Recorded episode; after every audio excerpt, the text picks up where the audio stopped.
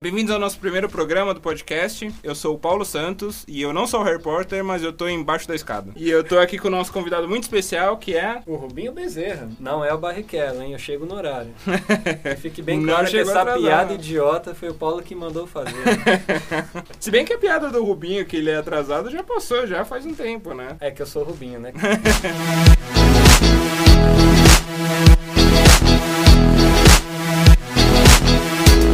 Vamos contar um pouco sobre, sobre a gente, assim. Como que, como que a gente se conheceu? Não cara? gostei muito dessa história. Quer É? contar sobre a Você gente? não quer Que- contar sobre a que que gente? os caras vão Primeira achar? vez que a gente se olhou, assim. Ui, bateu uma química. Hum. Eu falei, mano, esse cara tem uma cara de nerd, eu vou sentar do lado dele É. da escola que eu vou tirar umas boas notas dele. Deu muito certo não, no final você não era lá. É, eu não era lá. É, na verdade, eu, eu, eu entendia muito bem as coisas, mas eu era muito preguiçoso. Você era burro. É, sou burro nada. É, mas, mas foi bem isso mesmo, cara. Quando você entrou na escola no primeiro ano, No né? primeiro ano você estudava, ele já tava, né, na, na mesma escola, eu que entrei de gaiato né, É, é, eu já tava no Afonso, no Afonso Moreno, né? Aqui em Francisco Morato. É, escola perto daqui do seu estúdio, Sim, inclusive, né? sim. E do meu também. por cinco sinal. minutos daqui. E aí foi que a gente conheceu uma gama de pessoas novas Sim, aqui no sim. bairro e tal. É, é e, e assim, eu, eu lembro que eu, eu já estudava com a mesma turma há um tempo, e quando você chegou, quando você entrou, assim, era, eu era meio que o cara meio excluidinho, assim, é o que você falou, eu era meio nerdzão, assim, o cara meio Nossa, zoado. Você ficou bravo pra caramba. No que eu cheguei, eu era mais nerd. Eu tinha cara de mais nerd. Tinha né? cara de mais nerd, mas era bem descolado você. É, Ah, Sempre foi uh, muito descolado. uh, muito, muito. Uau. Não, mas eu lembro que você eu chegou... arrastei pra bagunça. Ah, um pouquinho, um pouquinho. Eu lembro que você chegou e eu olhei assim, eu, hum, esse cara é um pouco esquisito, assim, é um pouco diferente dos outros. Eu vou. Você ainda eu foi generoso, né? Porque teve um pessoal que falou que era muito esquisito. É, um pouco, um pouco, porque eu já era também. ainda né? é, É, entende. E a gente fez a nossa turminha ali de amizade, né? É, o cafofo, né, que a gente chamava. mais. O cafofo? Mas era tão estranho que a gente aprontava na frente do professor, né? Ah, é. é. A gente fazia muito bagunça. a né, gente carro. pegou um, um conjunto de carteiras lá e colocou bem na frente da E mesa dos sempre na professores. frente da mesa. E é. a gente aprontava e eles gostavam. Sim. Eu não sei explicar isso Não, até e, hoje. E a gente fazia bagunça e eles entravam às vezes Eles na nossa na bagunça. ba- e a gente era- fazia bagunça na sala dos É, professores. pode crer. E Todo entrevistar diretor na hora da aula. Pode crer, É. pode crer. Eu não sei, acho que a gente nasceu pra, pra ser, viver fora do sistema mesmo. É, é, eu acho pra que quebrar os undergrounds, regras, né? os. Fazer, fazer podcast na garagem, Fazer- assim. Não, isso é contigo. É, só comigo. Só. Beleza. Tô fora. Tá bom, tá bom. E desde a escola, uma coisa que eu lembro assim, desde a época da escola, você já sempre foi ligado na música. Sim, no caso na música gospel, né, daquela época, não vivia só na igreja, foi lá que eu aprendi os primeiros rudimentos não só da música, mas do áudio também, né? Uhum. Tanto que eu levava o violão pra escola, Sim, né? sim, sim. A dona. Ô, saudade da dona Ana. Lembra da- do dia que ela entrou na sala e falou: Vou, vou pegar essa viola? Aham, Toda lembro, a sala lembro. se revoltou. Sim, sim. você fazia um Os som, mas, eram de. mas desde a época você já tocava bem, já, já tirava um... São seus olhos, cara. É? e você, você tocava baixo também, porque eu, eu lembro que a gente ia na sua casa, às vezes você tirava um som e tal. Eu comecei no baixo, Você né? começou o violão eu tinha uma noção, mas eu já era baixista na época, né? Que a gente começou com uma banda, o nome da banda era Filhos da Promessa, e então era baixista. Violão era só uma noção. É porque lá na escola ninguém tocava, então já ouviu o ditado, né? Como é que é? Terra de cego, quem tem olhos é rei. É, é, não é bem assim, né? É, é assim é o ditado. É, mas terra não é no cego- plural, na terra de cego quem tem olho é rei. Quem tem Isso olho é rei. Quem tem olho é Então, rei. no caso, eu tinha os olhos, né? É. Então eu tocava bem, porque ninguém tocava melhor. Sim, sim. Mas tem uma variação desse ditado, sabia? Não. Na terra de cego, quem tem olho é expulso. Porque quem tem olho é o cara diferentão, assim. E geralmente quem é diferentão, pela, nossa, pela minha experiência, pelo, por exemplo, é o cara que é expulso, assim, que é deixado de lado um pouco. Então, Hum. essa, essa parte um pouco trágica da. Mas nos- eu nos- me sinto até mais igual do que diferente. É, agora, é, que mas bom. no seu caso, quando com a música, você realmente, quem, você, você, fazia, você era diferentão, assim, no sentido legal da, na escola. Ou talvez não, né? Porque reparou que tinha um público mais evangélico na escola. No nosso grupo, sim. No nosso grupo, Sim. sim. E teve muita gente da nossa sala que depois começou a, a virar, né?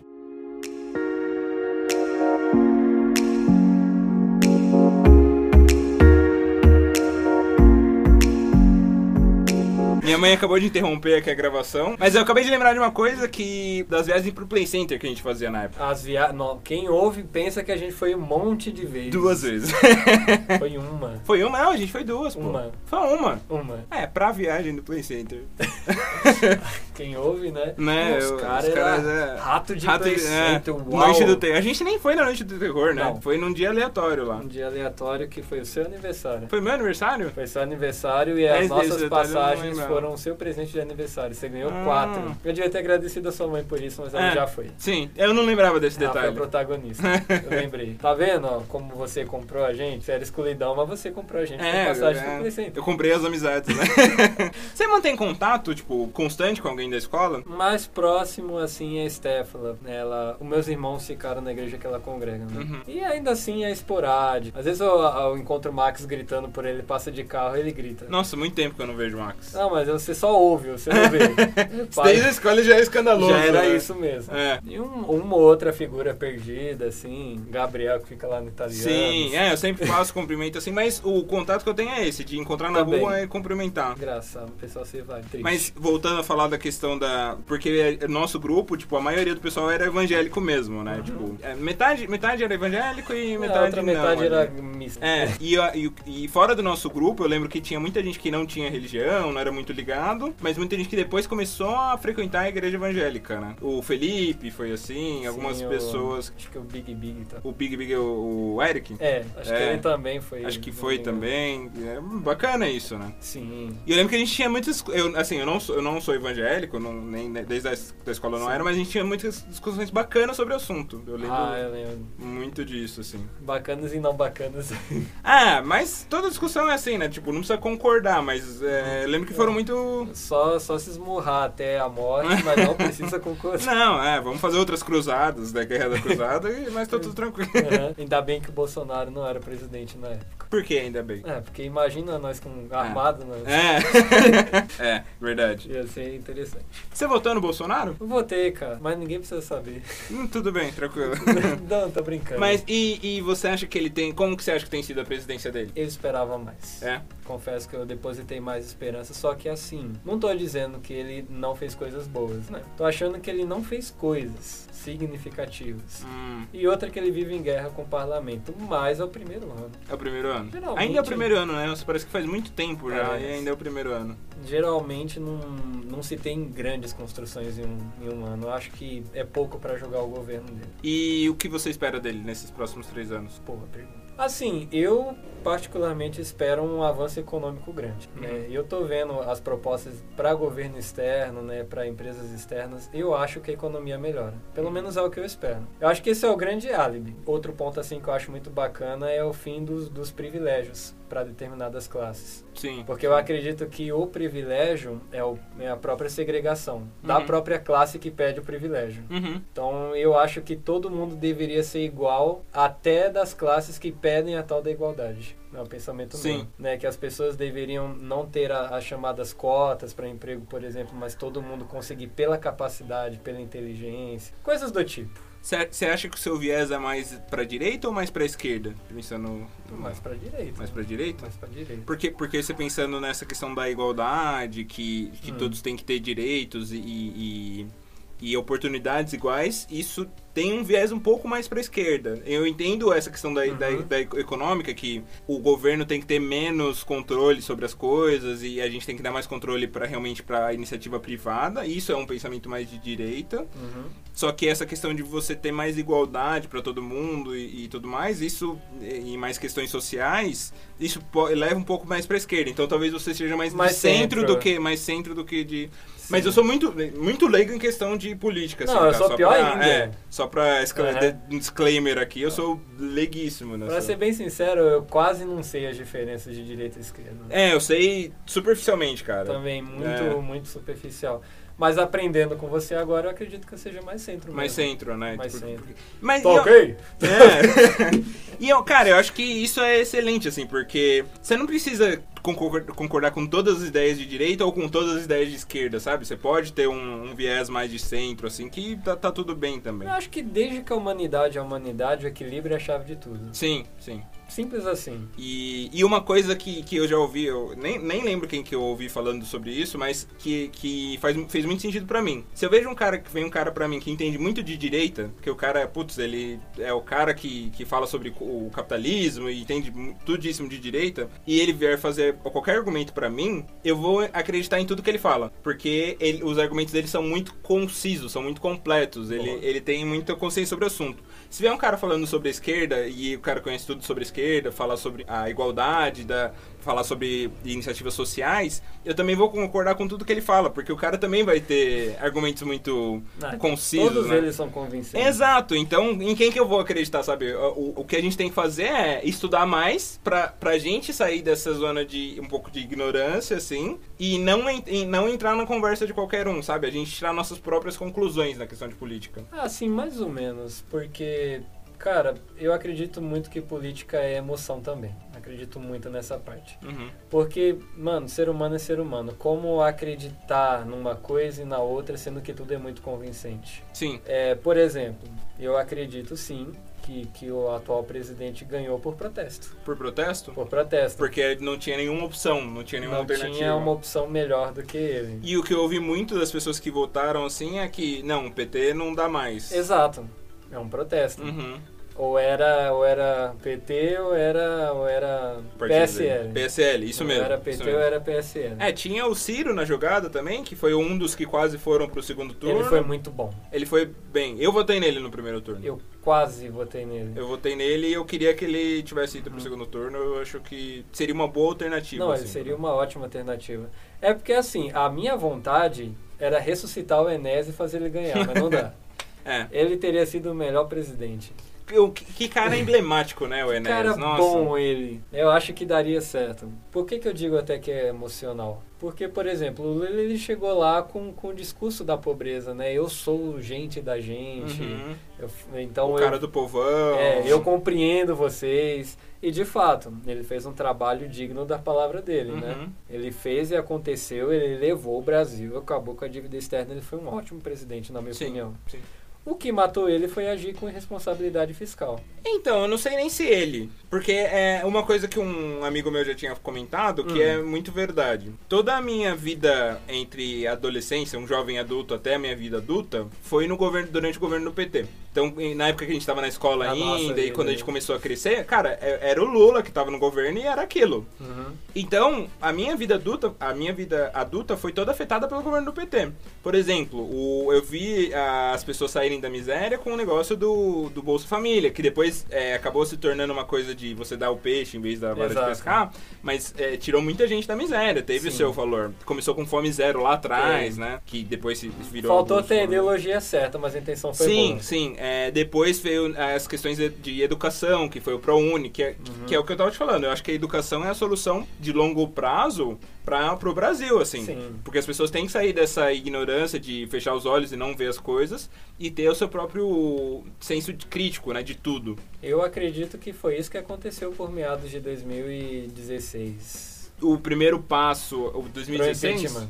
Ah, sim, sim. Não, não, mas, não, não, mas é, eu tô, tô num passo antes ainda, na época não. do ProUni, na, na época não, das iniciativas de educação. Eu tô falando justamente disso. Porque abriu-se o acesso à educação, as pessoas elas ficaram menos alienadas ao que vem. Sim, sim. Ficaram mais antenadas. Só que ainda foi só o primeiro passo, né? Eu acho, que, eu acho que ainda tem um, um longo caminho a percorrer, tem. mas assim, o primeiro passo já foi excelente. Uhum. Eu, por exemplo, fiz faculdade pelo ProUni, foi uma, um programa que fez toda a diferença na minha vida, assim, carreira e tudo mais. E aí, fora aí, então isso fez todo sentido para mim, porque a minha vida toda foi adulta foi toda pelo PT. Só que aí, tipo, no segundo mandato da Dilma, realmente, ela cara, perdeu totalmente a mão do negócio, sabe? Não conseguiu manter. Eu tô, eu tô, sou triste até hoje, sabia? É? Porque ela saiu? Sim, eu era muito feliz, dava risada de um meme novo todo dia. Cara, o governo alegre, viu? Tem, tem uns compilados ainda, tem compilado de tipo uma hora, com, só com um gafe da Dilma, velho. Mas o Bolsonaro não tá muito pra trás, não, viu? Ele dá umas gafezinhas é, às vezes. Não, é só fazer cocô de assim, é, não. É, Golden Shower. tem umas coisas meio bizarras, né? Mas... Vagabundo. Bum! Mas isso não é só no Brasil, né? Não, Você não, vê lá não. nos Estados Unidos o Trump é a mesma É um coisa. campeão. é. Mas ninguém nunca ganhou da Dilma na história. Nossa, a Dilma era bizarra, cara. Era muito legal. Era bizarro. E, e, e você vê, né? Tipo, ela sofreu o impeachment, que foi um, um processo criminal. E, e logo depois, ela é- ela ainda se candidatou pra governadora, né? Ela se candidatou Não, de, governadora pra deputada, alguma coisa. De Minas, Minas Gerais, não foi? Eu não lembro se foi estadual ou federal. Sim, sim. Ah, não ganhou, Mas- nem chegou Mas perto. assim, como que uma pessoa que, que você passa por um processo e você fala que ela não serve pra ser uma política, pra ser uma governar a parte administrativa do país e depois ela se candidata, continua podendo se candidatar pra outro cargo, sabe? É, na verdade o que ficou na minha mente foi que ela não, nem chegou lá. Sim, ela nem chegou lá, mas ela tem, não, ela, ela chegou a, a, a lançar a candidatura. não, mas ela que- não entrou. É Ela não dizer. entrou, ela não entrou, que é o mínimo Porque também, né? Porque Pensa comigo, se ela conseguiu ganhar uma eleição pra presidência, por que, que ela não conseguiu ganhar pra deputada? Entende? É aí que eu quero chegar. Ah, que o impeachment teve uma efetividade na consciência das pessoas, de não votarem de novo nela? É não, eu ponto? acredito que votaram nela para votar no Lula. Ah, concordo, concordo assim totalmente. como, por exemplo, eu não acredito que um candidato como o Haddad tenha viés ou experiência para assumir a presidência. É, Ele teve muitas iniciativas interessantes, né, no, em São Paulo aqui, no ah, governo tipo, de São reduzir Paulo. para 50 por... Imagina as rodovias todas do Brasil a 50 por... Então, mas na marginal isso fez, fazia muito sentido. Diminuiu o número de acidentes, Diminuiu. teve um, teve um impacto positivo sobre isso. E o Dória, o Dória, quando ele reverteu isso, foi uma coisa de marketing. O Dória é totalmente marqueteiro, né? É? Sim. Foi totalmente uma jogada de marketing que ele fez ali quando ele reverteu essa questão. Uhum. Porque aí todo mundo estava pedindo e falou, não, vou fazer. E quando entrou ele fez. Só que ele não fez nenhum estudo para mostrar que não, é, isso não vai ter nenhum impacto, não vai ter mais ac- acidentes e tudo mais. O Haddad tinha feito esse estudo, né? Porque que diminuía acidente, que era mais efetivo pro trânsito e tudo mais. Olha, eu vi nas mídias que realmente diminuiu o impacto nos acidentes. Quando diminuiu a Quando velocidade. diminuiu. Sim, total. Mas eu tenho minhas dificuldades para acreditar. Que isso tenha sido alguma jogada política mesmo. Sim, tenho minhas Que não dá dificuldades. também acreditar em tudo, né? Que isso é, isso é Uhum. bizarro, né? De Sim. você. Eu entendo que deu uma bela prejudicada no trânsito. Uhum, Deu uma bela prejudicada. São Paulo ficou ainda mais lento. uhum. Agora, sobre a estimativa de, de acidentes, eu não, não tenho como dar esse crédito. Sim, sim. Até porque eu acho uma diferença muito pequena. Uhum. É, Esse é algo pessoal, né? Esse é sim, algo- sim. Uhum. E, mas, é, é assim, além disso, dessa questão do trânsito, o Haddad tinha feito o plano diretor do Estado de São Paulo, que é planejado de- dos próximos, eu não sei quantos anos, acho que foi 50 anos, tipo, uma margem muito grande de, do, que vai, do que tem que ser feito para a cidade de São Paulo para que ela evolua nos próximos anos. É, fez a ciclofaixa, que eu acho que foi uma iniciativa muito bacana, que inclusive tinham algumas polêmicas que eles falavam, ah, um trecho da ciclofaixa custou não sei quantos mil reais e tudo mais. Pra quem não manja de política, você é bem inteirado, né? Ah, algumas coisas eu acompanho, assim. É, não teve uma época da minha vida, acho que foi essa época da, do, da gestão do Haddad na prefeitura, Hum, que eu não assisti jornal nenhum. é. Ah, mas é, eu não acompanho jornal também, eu vejo notícias na internet, Eu assim. gosto. É, é, é, eu assisti o Jornal Nacional mesmo, o Jornal da Band. Sim, eu, eu, eu gosto, acho bacana. Uhum, É porque assim, toda empresa na sua gestão de começo, ela exige, suga muito, né? hum, Então, bem nessa época eu tava em transição, eu tava aumentando o escritório e tal.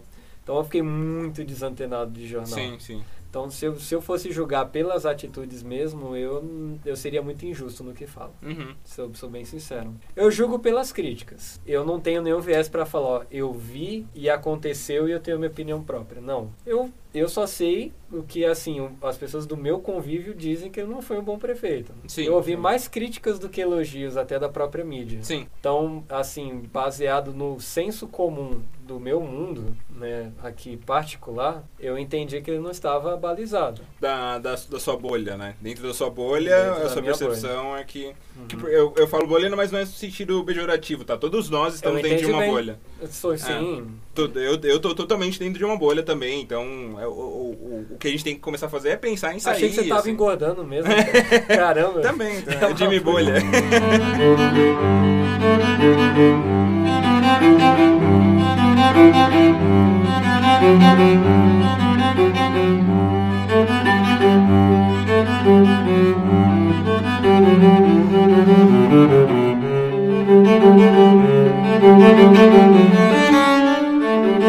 Thank Aproveitando o gancho do que você falou, é, da, da sua empresa. Então, é, assim, na época da escola você já tocava, já tocava baixo e tudo mais. Sim. E, e aí não tinha nenhum viés profissional. nenhum viés profissional. Uhum. Era totalmente um. Não era um hobby, né? Mas já, já É um era uma hobby. coisa. É um hobby. É Na época hobby. era um hobby, né? Porque você Uhum. não ganhava dinheiro pra fazer isso. Exato. Vamos ca- caracterizar assim. E aí depois disso, um pouco depois da, da escola, não sei quanto tempo, você começou. Você construiu o seu estúdio. Não, teve um tempo ainda. É. Porque a gente saiu da escola em 2009. né? 2009, turma de 2009. É, eu só fui Um, pen- um salve pra turma de 2009. terceiro A eterno. é. Eu só fui ter essa sacada em 2012. Uhum. Teve um hiato aí de três anos. Teve. Nesse período eu passei trabalhando na Fidelity, como quase todo moratense em região, né?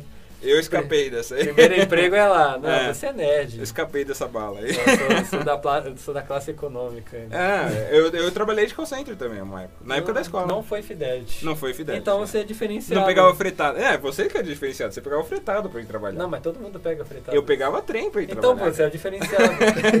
Classe, é classe trabalhadora. velho. é, bem por aí mesmo. E, e aí você trabalhou essa época na Fidelity. Trabalhei e eu lembro que foi em meados de 2012 mesmo, tirei férias bem no centro do ano. E quando eu voltei, eu tava aguardando meus acessos, você sabe como é, demora um tempo a gente ficar moscando, né, um pouquinho lá. E o pensamento deu uma voada. E eu pensei, eu já, eu também já tinha o hobby de mexer com, com som profissional na igreja, porém eu não era um profissional.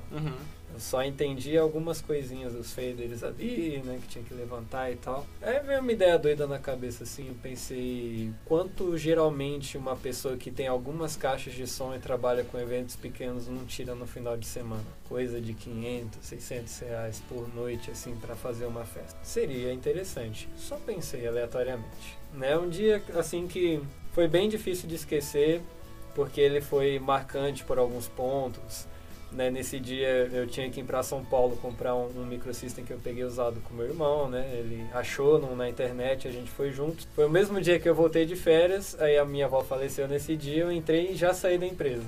E eu já ganhei cinco dias de licença por causa disso. Então ficou bem característico. E até hoje eu uso esse microsystem como o, o monitoramento, né? De, como monitoramento de mixagem Tá. ainda uso ele. É, só que dessa ideia até uma atitude durou um ano. Eu fui promovido na empresa nessa época.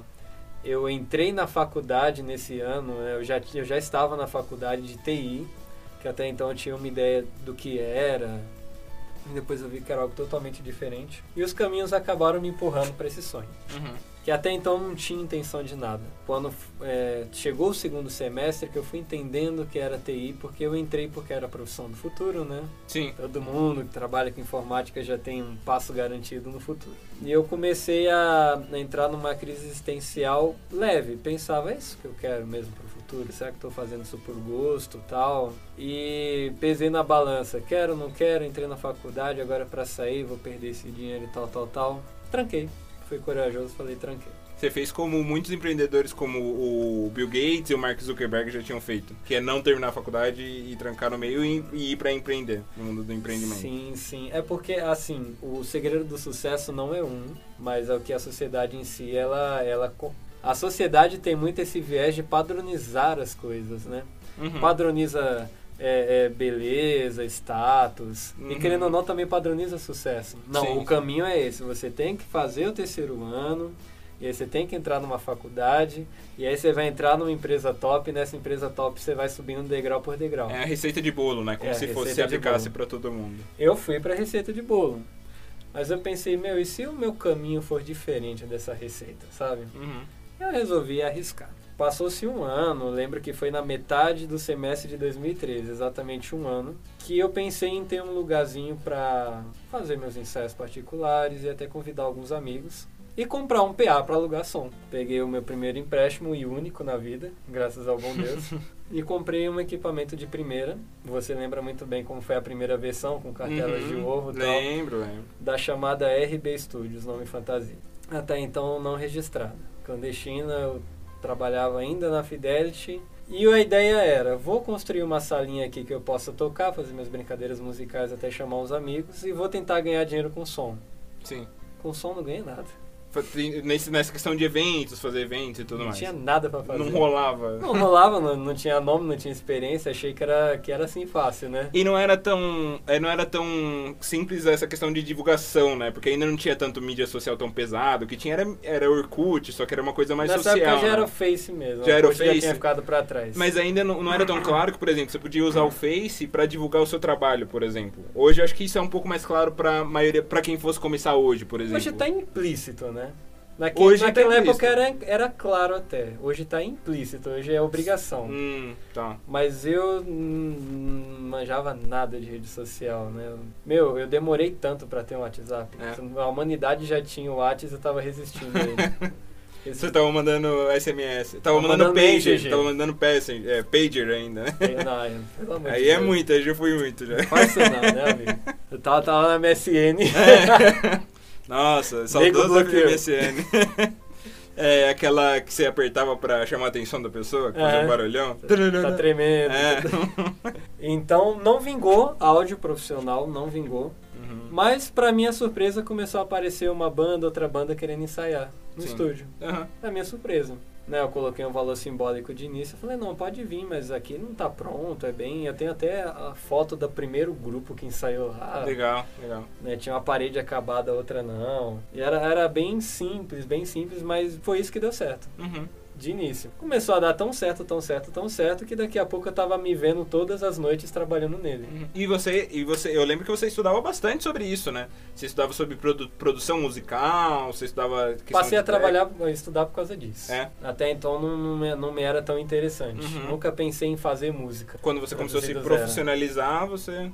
É que eu vi que o mercado tava pedindo isso de mim, porque eles estavam procurando pra gravar, né? Ah, eu quero estúdio, mas quanto você cobra pra fazer uma gravação? E até então era só pra fazer umas brincadeirinhas de ensaio. Uhum, uhum. Aí eu tive que investir em software e procurei algumas coisinhas, mas o meu maior professor foi a vivência. Ah, com certeza. Achar uma plaquinha, fazer as conexões certas, apertar o REC e ir descobrindo. Uhum. Tanto que o primeiro CD que eu fiz junto com o Elton, que esse CD não foi vendido, o cantor achou melhor não vender, mas ele autorizou lançar o álbum na, na internet. Legal. É, foi gravado nessa versão do estúdio. Tem fotos nossas, né, fazendo com as cartelas de ovo de fundo.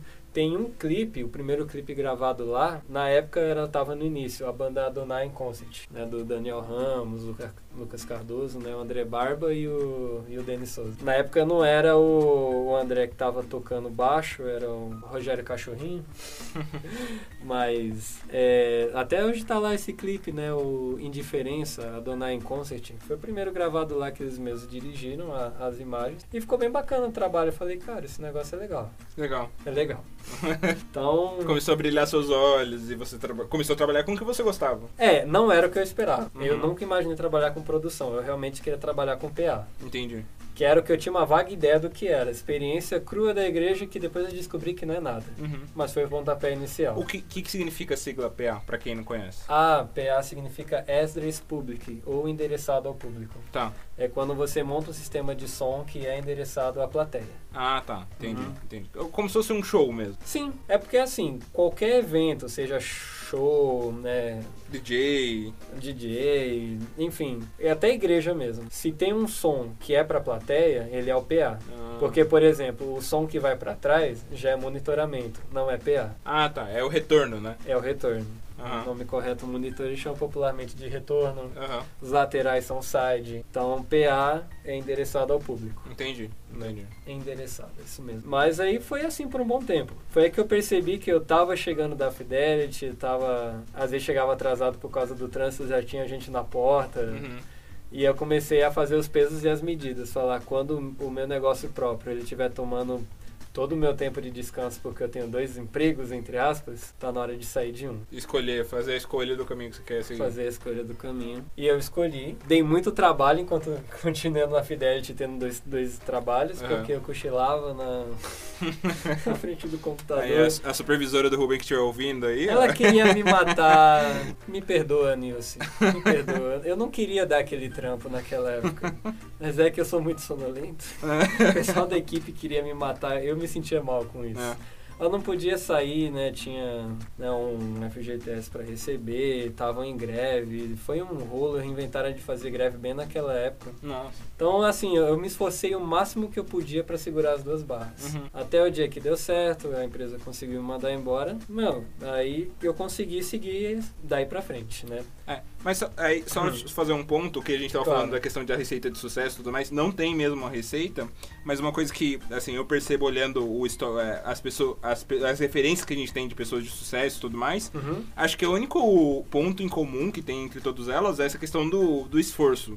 Que não são pessoas que vão sentar e esperar a coisa acontecer. Elas vão. Correto. São pessoas que vão atrás, vão fazer acontecer e, e, e- fazer isso. Mas ainda posso pontuar ainda mais. Uhum. Eu acredito que a maioria das pessoas não dão esse passo de esforço para fazer aquilo que gostam por causa dessa palavra. A palavra esforço ela soa de uma forma um pouco negativa, apesar de que é uma, uma palavra que se encaixa corretamente no contexto. Uhum. Mas eu prefiro pensar na questão de diversão e recompensa. que o que você está fazendo tá é, muito melhor para você como pessoa, Uhum. como qualidade de vida, do que se você estivesse trabalhando na Fidelity ou Exato. fazendo uma carreira dentro de uma É empresa. uma questão muito psicológica. Você tem que se esforçar para chegar onde você quer. Todo mundo cresce ouvindo isso. Uhum. Em vez de ouvir assim, meu, é, se você fizer o que você quer, você vai se divertir, algo do tipo. E você vai se esforçar porque você quer, não é porque você é obrigado. Exato. O esforço vai ter uma conotação diferente para De obrigação. Aham. Exatamente. Por que você não experimenta ganhar dinheiro se divertindo? Uhum. Né? Por que você não faz aquilo que você quer em vez de você trabalhar num lugar que vocês têm que se esforçar? Sim, sim. Eu acho que pra essa geração que tá chegando agora, isso é muito mais claro do que era. Assim, a nossa geração não tem muita diferença, mas não tinha isso ainda, tipo, porque não era muito claro isso na internet, não tinha essa comunicação com a gente. Por, por que você não faz o que você gosta, o que você ama, sabe? Pra essa geração, eles têm muito mais opção, porque você vê, ah, o cara pode fazer um YouTube, se ele fizer bem feito, se fizer um negócio legal, ele vai ganhar dinheiro com isso. O cara pode ganhar dinheiro fazendo o que ele gosta, né? Fazendo Meu. podcast, por exemplo. E a profissão do momento é digital influencer. É digital influencer. Meu Tipo, sou Deus. total, total, cara. Até você foi, parece. É, pretendo, pretendo. Mas isso é muito claro, por exemplo, Uhum. eu trabalho na Natura hoje. E a Natura, ela tem muitas parcerias. Ixi, se seus chefes ouvirem isso. Eu vou falar, meu, esse aí vai ser só mais um pra, pra trabalho. É, fazer o podcast durante a noite e dormir lá É, o dormir dia. lá. Não dá tempo de, de dormir durante o dia, cara. Eu trabalho, também trabalho lá. É, tô trabalhando num projeto muito intenso lá, então Meu não Deus. dá tempo de dormir. Depois, depois você corta essa parte pra seu chefe É, ouvir. beleza.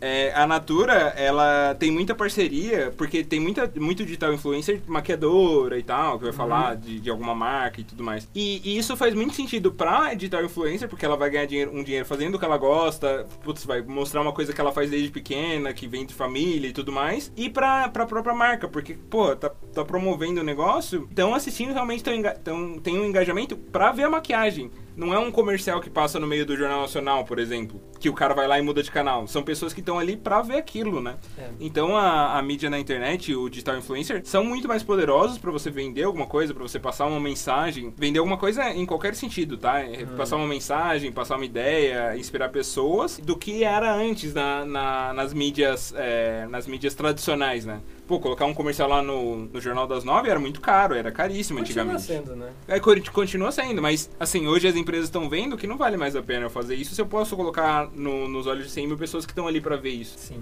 E- É, manda o YouTube impulsionar. Sim, sim. E é muito bacana isso, né? Que você não precisa ser um cara que tá lá na televisão, que, que tem um puta currículo, que trabalhou em sete, tele, em sete canais diferentes, pra você ter uma referência. Se você tiver um canal no YouTube famoso, você já, já é uma referência. E você não precisa ter muito pra isso. Zuckerberg é Zuckerberg, vai. O- os irmãos lá que fizeram Google, que criaram Google também. Os irmãos Google. Os irmãos Google.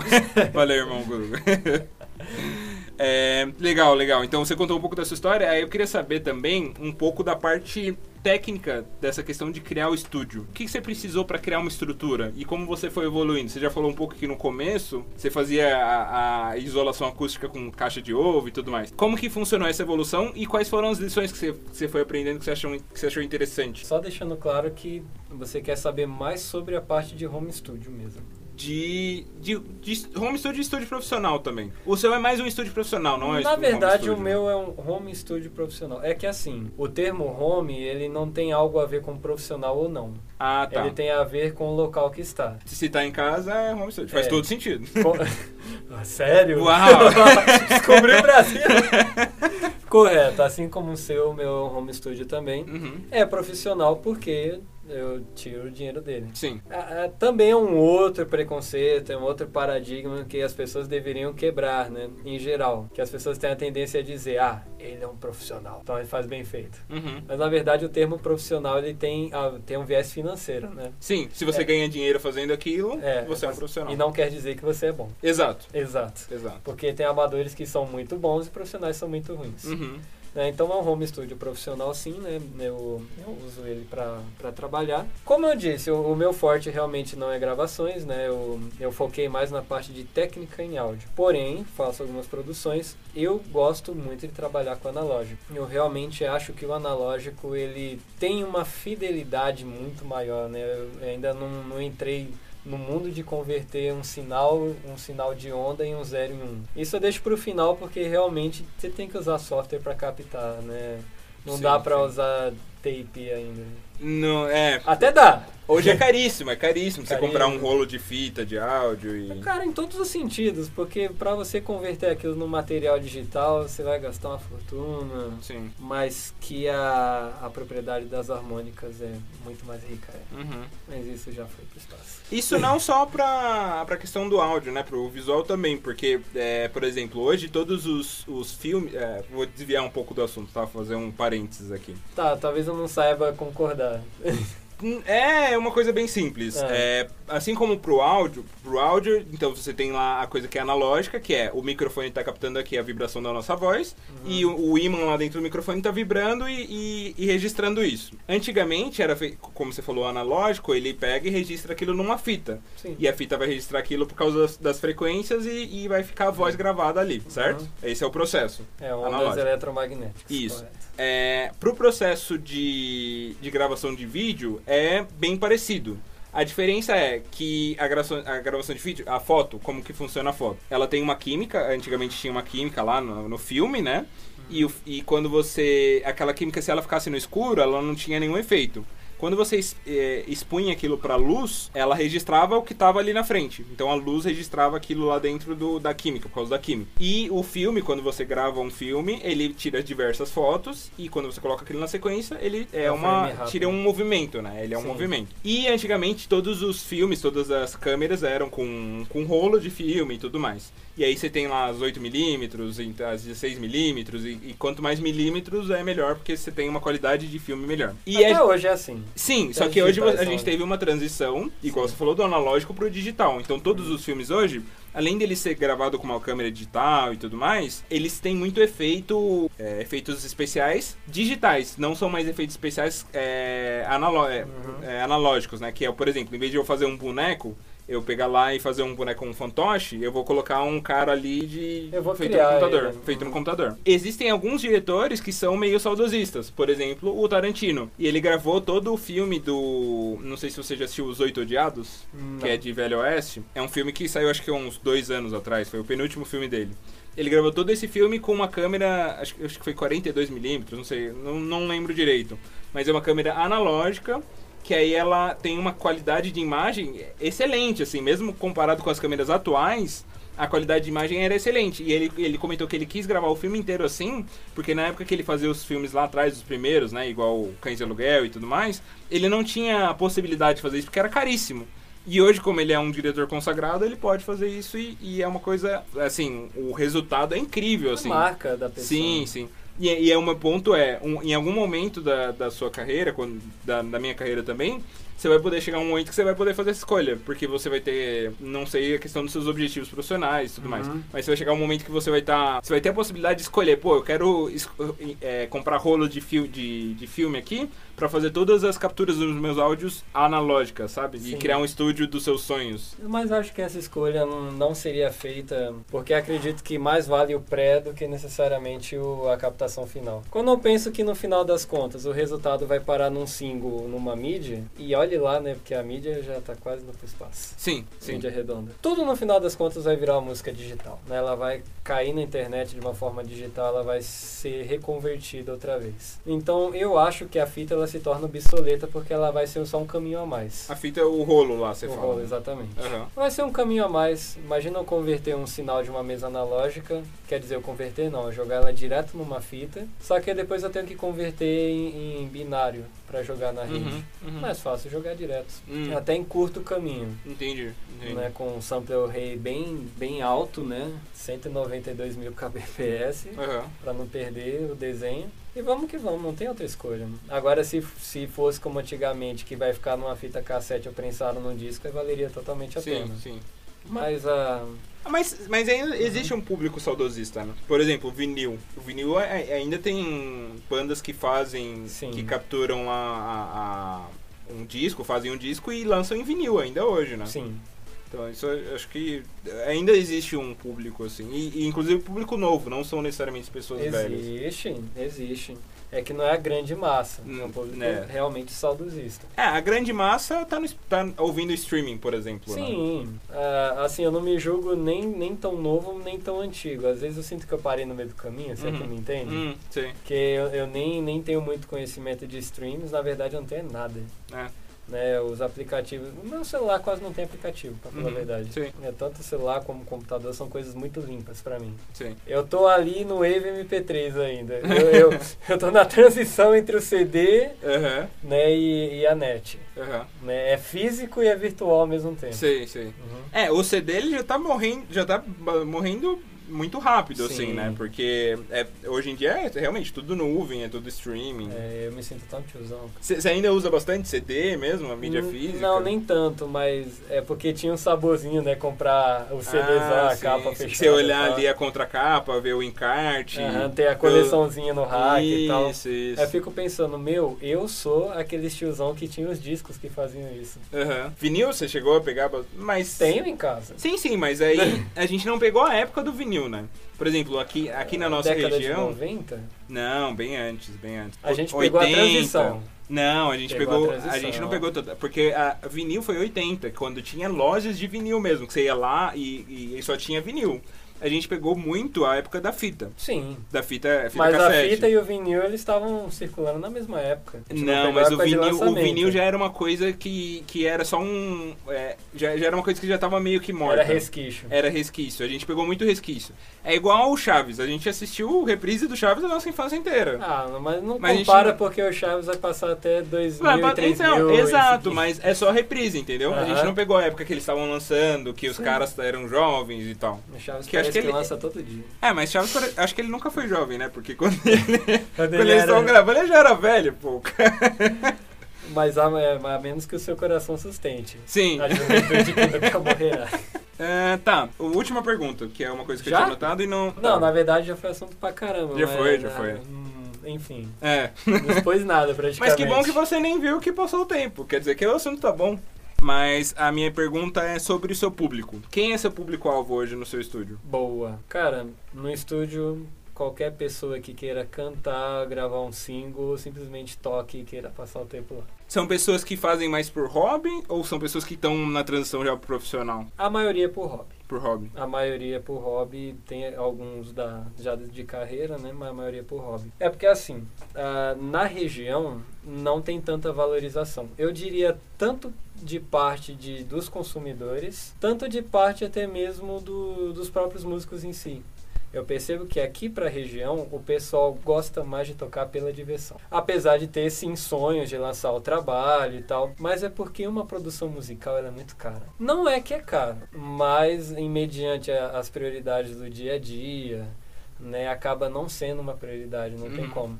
É muito mais gostoso para uma banda da região fazer um som na rua e promover um som na rua do que gravar um EP, que não, não é algo mais consumido, como a gente acabou de Uhum. falar, né? Sim, sim. Álbuns não são mais lançados, agora singles são lançados. Sim. Então compensa mais para uma banda, em vez de gravar um álbum com 10 faixas, gravar uma bem feita e investir num videoclipe. Ah, legal. Né? legal. Que, que é, ou um videoclipe é, fazendo ao vivo mesmo, em estúdio, que é uma coisa mais difícil, mais complicada.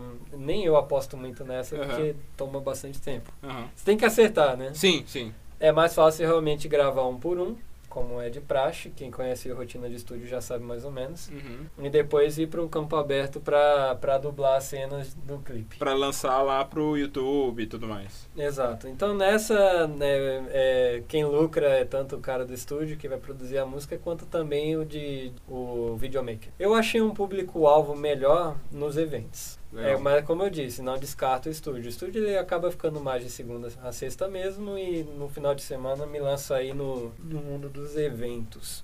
Como eu tinha dito anteriormente, não deu certo de primeira. Uhum. Só que eu tive uma oportunidade, dessa oportunidade veio outra e outra e outra. Cara, a primeira oportunidade foi uma catástrofe. Não vou nem dizer de quem que foi, ela, ela pode estar ouvindo. né? Uhum. O casamento foi complicado. É, Todo mundo tem que aprender um dia, né? Sim, sim. e é o melhor aprendizado, né? Pelo erro. Que, que é um choque. É um- vai ser um choque. É assim, é, Não é dizer- legal errar. Claro que não é legal você passar pela situação, mas.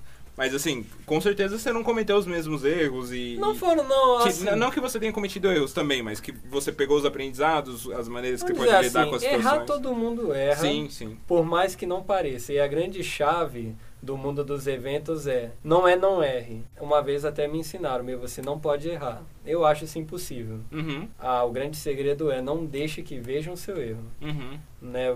Todo, todo o staff, ele tá para ser bastidor.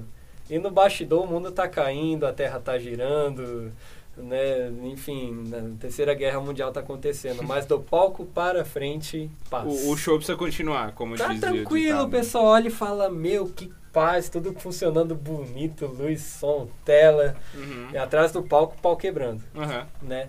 Então erros acontecem sim, obviamente, mas se o público não percebe, então beleza. E obviamente, como tudo na vida, o que a gente vai fazendo, a gente vai melhorando. Então eu descobri um, um público-alvo que me chama muita atenção, que é o que eu gosto mais realmente, que é aquilo que- antes que a gente tava falando de diversão, né? Uhum. realmente no, no mundo dos eventos, seja acampamento, casamentos que eu pego muito. Eu não sou DJ, mas me enfiaram nesse mundo de Ah. DJ, então sou. Você que Aham. me entende? Sei, sei. É como o estúdio. Aprendi a produzir porque tive necessidade. Aham. Aprendi a discotecar porque tive procura, tive Aham. necessidade. E casamento você pega bastante eventos, né? Se você entra assim no mundo dos casamentos, Meu, você consegue. o mundo de festas e eventos, ele é, ele é muito aberto. Uhum. Tem espaço para todo mundo. Legal, Muito. legal. Todo mundo faz aniversário, todo mundo casa, né? Tem, tem muita debutante, então Uhum. É um mundo muito prático. Não me, não me coloquei nesse mercado, é como eu disse, não me vendi como DJ. Sim, mas você, você Mas me acabou- procuraram para a função. Ah, houve uma sinergia, né? Exatamente, então eu procurei, tipo, já que querem um DJ, vou tentar ser o melhor DJ possível. Aham, legal. né? Assim como os que eu realmente gosto de fazer é sonorização de palco para banda. Aham. É o que eu gosto. Então também me especializei como técnico em áudio. Se Deus quiser, em breve aí procurar mais uma especialização para engenheiro, né? Que acredito que seja o próximo passo. Bacana. Uhum. E os escopos da empresa, eu tive que trocar de estúdio, de só estúdio para assessoria. Hum, Mantive o nome Fantasia RB Studio, sei. Que não tem nenhum problema, né? Apenas um nome, ele tem um nexo, uma ligação. Aham. Tem outras marcas que, que, que têm nomes que não são diretamente ligados a, Sim, por sim. exemplo, uma empresa muito famosa chamada Estúdio R. É Hum. uma fábrica de amplificadores e caixas. E chama Estúdio R. É, e eu acho super pertinente. Sim, com certeza. Uhum. Uma ótima Pensando no referência. público, né? Oh, então eu resolvi montar inicialmente uma consultoria. Passei de estúdio para consultoria, Legal. né? Onde o escopo ele é basicamente que faz mapeamentos de sistemas. Inicialmente muito procurado por igrejas, né, para fazer os, os mapeamentos dos lugares certos de colocar, manutenção. E o logo, ela, ele passou por quatro repaginadas. Hum. Na última repaginada, meu designer gráfico, Eton, beleza? Ele trocou o nome consultoria por assessoria sem me perguntar, Sei. De propósito. Aham. Eu bati o olho naquilo e falei, não, mas peraí, tem algo- tem um negócio errado aqui, acho que você errou o nome. Algo errado não está certo. Algo errado não está certo. Ele não fiz de propósito porque eu sabia que você ia que você ia perceber. Qual a diferença do consultor e do assessor? Bom, a diferença é que consultoria você dá o mapeamento e assessoria você dá o mapeamento e executa. Uhum. Né, você dá a solução e executa ela. Eu olhei assim e falei, entendi o que você quis dizer. Porque eu realmente sou o cara que mapeio né, o problema, traço um algoritmo, mas eu resolvo. Eu não deixo na mão da pessoa para resolver. Você não dá só um plano de trabalho, você dá um plano de trabalho e executa o e trabalho. executa o trabalho. Uhum. Então eu gostei. Aí passou-se ao- a, a ser realmente RB Studios assessoria em áudio. Entendi. E você, pro- é, você vende também a assistência depois, assim, de- do tipo. É, tô tentando lembrar o nome agora, mas. tipo é- uma garantia. Não, não uma garantia, mas uma manutenção. Eu fiz aqui o trabalho pra você, fiz o plano de trabalho, executei. E aí daqui a três meses eu vou vir pra ver se tá funcionando bem, se você precisa de alguma atualização, de alguma coisa assim. Assim, isso não funciona formalmente. Uhum. Funciona na base do feedback. Sim. Porque se manter, fica. Essa é a verdade. Uhum. Agora existe os chamados feedbacks. Ficou bom, não ficou bom. Isso geralmente acontece de imediato. Que, porque aí na hora que tá lá, que você acabou de colocar, a pessoa não vai ter essa percepção, mas depois que ela estiver usando, ela vai ter. É no dia a dia que. Entendi. é, exatamente. Então não tem aquele negócio formal, não. Né, daqui a três meses eu venho verificar. Não, eu fico aberto aos feedbacks do cliente. Uhum. Bacana. Né, você me mapeia se ficou bom, se ficou ruim. Até agora não, não, não tive retorno. Uhum. né, sempre é, tem a crítica positiva. Quando tem retorno é por causa de alguma coisa de responsabilidade da própria pessoa que fez errado mesmo. Sim, sim. Ah, mas é a pessoa admite, né? Não, ó, é, ah, mexeram aqui e volta. Aí dependendo do prazo ou do tempo, a gente até faz na faixa mesmo. Bacana. Uma coisa é, superficial. Sim. Não vai queimar tudo e chamar que, meu amigo, Aham. vamos conversar. É, é. E ficou esse ramo de atividade, né? O estúdio, locação de som para eventos, mapeamento de sistemas, locação também de equipamentos. E se eu não me engano só, se eu não me engano até tem um quinto item, mas eu não lembro. Uhum. Uber nas horas vagas, já fala tal do Uber É, Go. Sim, Uber Go.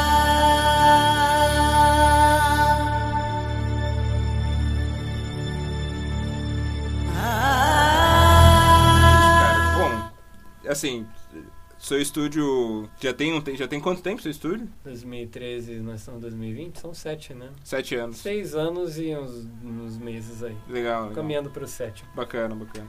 E Com assim, registro, cinco, né? aham. ah, você registrou depois de dois anos e pouco. É porque eu esperei sair da, da empresa que eu estava trabalhando para fazer o alvará junto à prefeitura. Aham. Né? Então, dois anos da clandestinagem. Você, eu vejo que você tem tido um crescimento profissional e eu acho muito bacana isso. Me sinto orgulhoso de te conhecer. o cara que- Obrigado, cara. Significa muito. E desejo que você cresça cada vez mais e que seu estúdio daqui a pouco se torne aí uma, uma potência A desse Sony Brasil. Music, só isso. Ah, né? coisa básica. Não, ah, É que a Sony tá falindo, vamos escolher outra. Uma coisa mais digital, vai. Como assim, mais digital? Ah, a Sony tá falindo, cara. Tá quase ali. Ah. Só o Playstation tá segurando.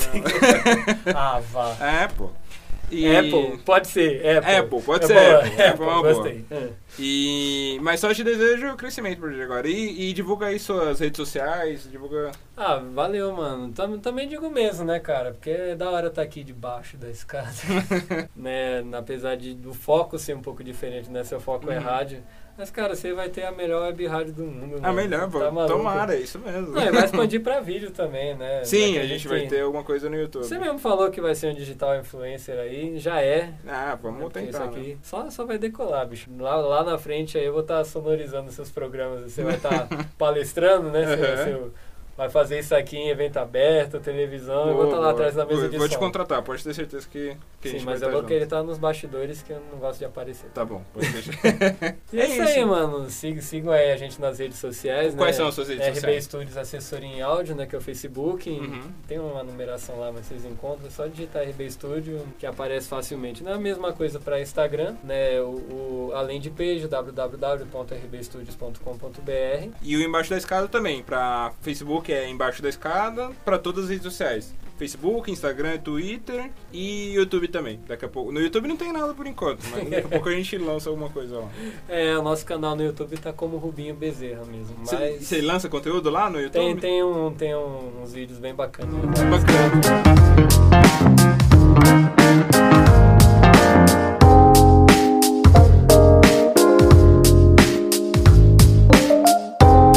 amigo meu que tá fazendo Uber pra ter renda extra. Mas eu falei brincando. É. Não, mas é Não Imaginou fazer um Uber com carro 97? que legal. bacana, né? Não, mas é informal, né? Um amigo pede, ah, vamos ali na É. China. Tinha um amigo que ele chamava Bernardo. É. Aí ele falava assim, ah, eu sou. Que o pessoal falava, ah, eu vou de carona com ele e tal. Aí o pessoal. Aí ele, É, é, eu o sou o Bernardo. o Bernardo, exato. O Bernardo.